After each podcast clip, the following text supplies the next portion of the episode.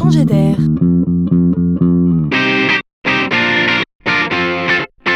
C'est la chronique de Laurent Collen. Tout n'augmente pas.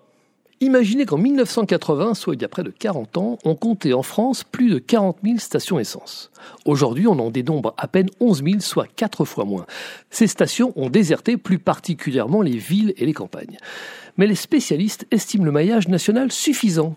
Il convient néanmoins d'être vigilant, d'être un peu plus prévoyant qu'avant.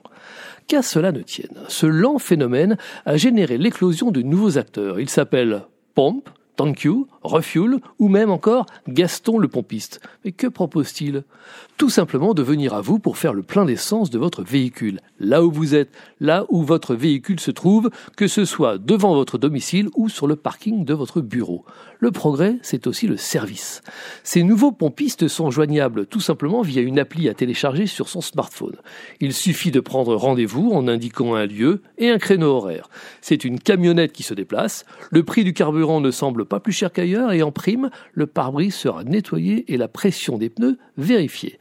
Et voilà que dans ce grand mouvement d'automatisation et de digitalisation du monde, on assiste à la résurrection du pompiste hier disparu.